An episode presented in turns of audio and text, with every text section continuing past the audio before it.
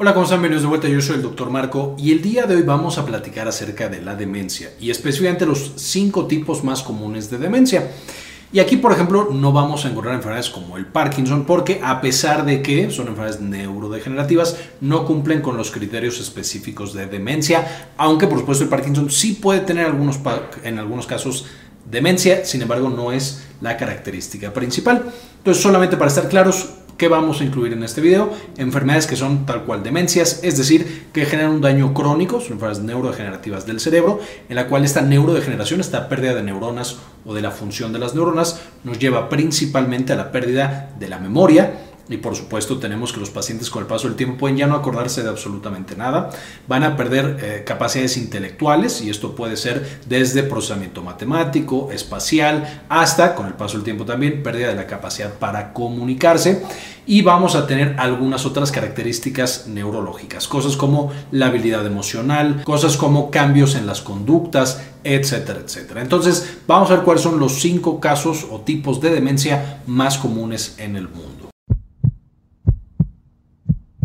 Esto no será sorprendente para nadie, el 70% de todas las demencias es causada por la enfermedad de Alzheimer. Y es por supuesto la más famosa, la que vemos en películas, en libros, en todos lados. El Alzheimer, por supuesto, ya sabemos, y ya tenemos todo un video hablando, de hecho varios videos hablando de Alzheimer, que les dejo en la parte de arriba, pero esencialmente tenemos que es una enfermedad neurodegenerativa en la que se van acumulando proteínas tóxicas para el cerebro. Vamos a ver que esto es común para muchos tipos de demencia, pero en el caso particular del Alzheimer tenemos que es una taubopatía, es decir, se van acumulando unas cosas llamadas proteínas tau hiperfosforiladas y después esto forma eh, justamente proteína amiloide. El beta amiloide, que está en las neuronas, va causando que las neuronas no se comuniquen bien y que incluso se degeneren las neuronas, que dejen de existir, eh, ya tengamos pérdida de volumen cerebral, etcétera, etcétera.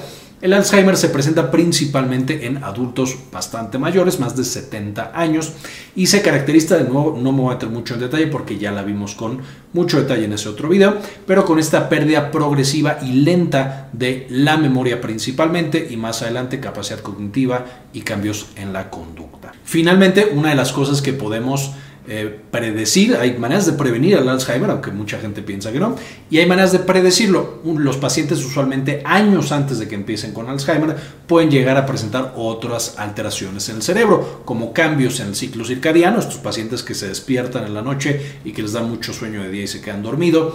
Eh, pueden tener también alteraciones un poquito de la personalidad y específicamente pueden llevar o tener depresión.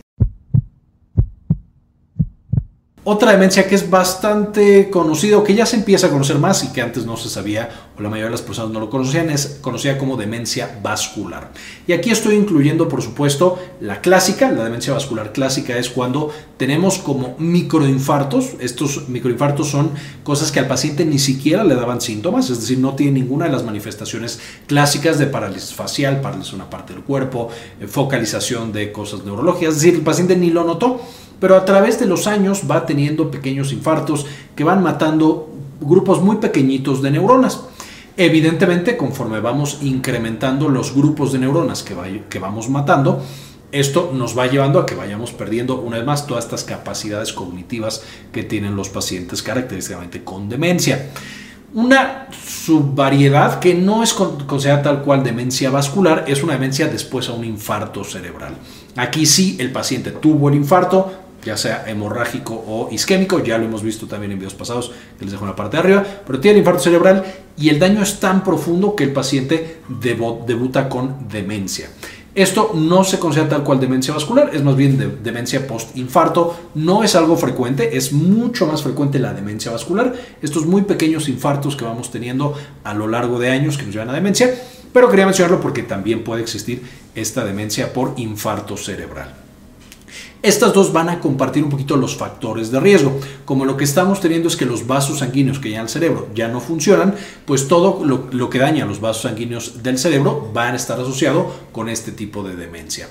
De lo más fuerte y de lo más eh, frecuente como factor de riesgo, tenemos la hipertensión arterial, especialmente la que está mal controlada la diabetes, el colesterol alto, el tabaquismo, es decir, todo lo que ya, la obesidad y el sobrepeso, es decir, todo lo que ya sabemos se asocia con problemas cardiovasculares y con infartos tanto de corazón como de cerebro.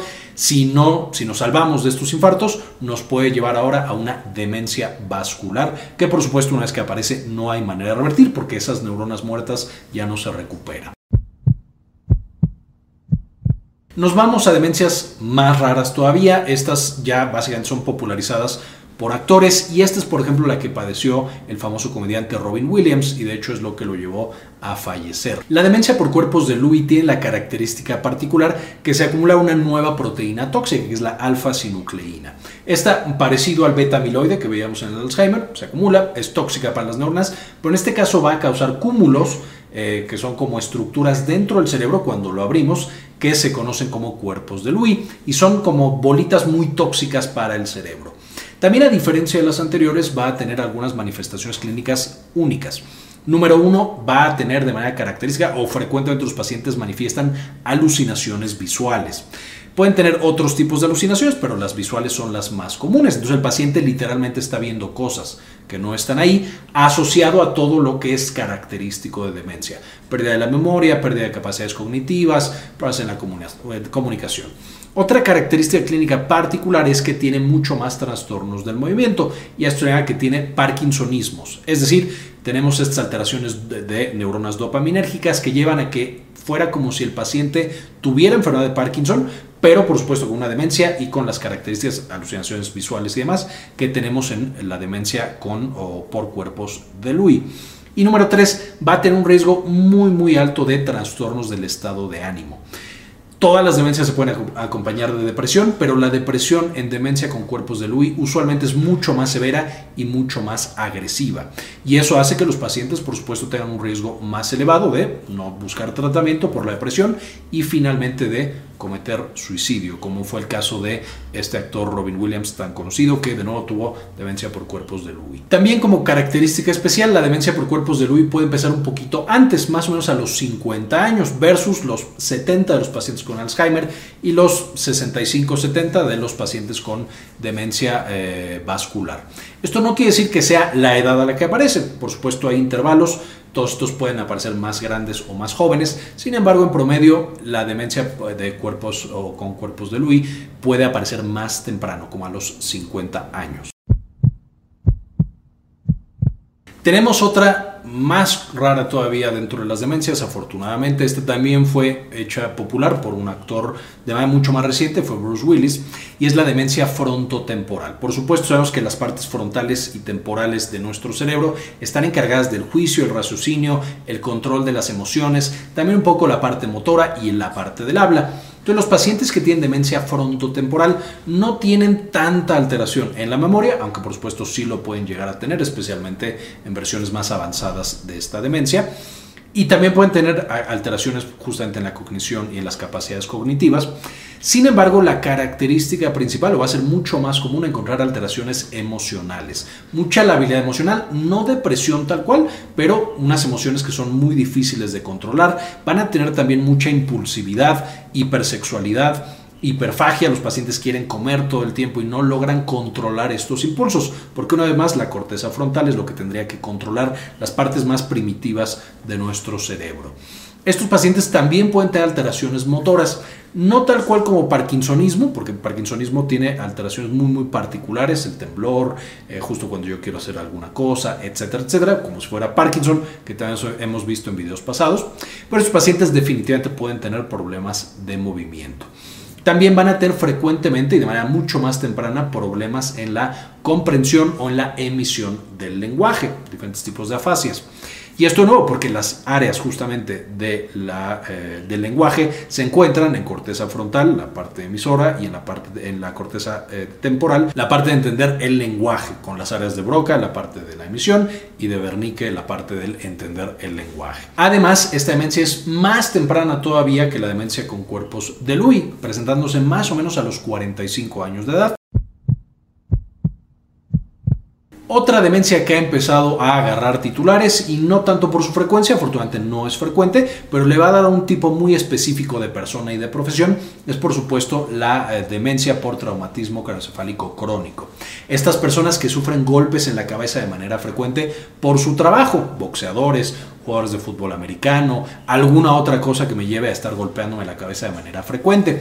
Y esto genera, por supuesto, que cuando estoy dándole y dándole al cerebro, se inflama. Esta inflamación crónica va a hacer que las neuronas dejen de funcionar y más adelante mueran.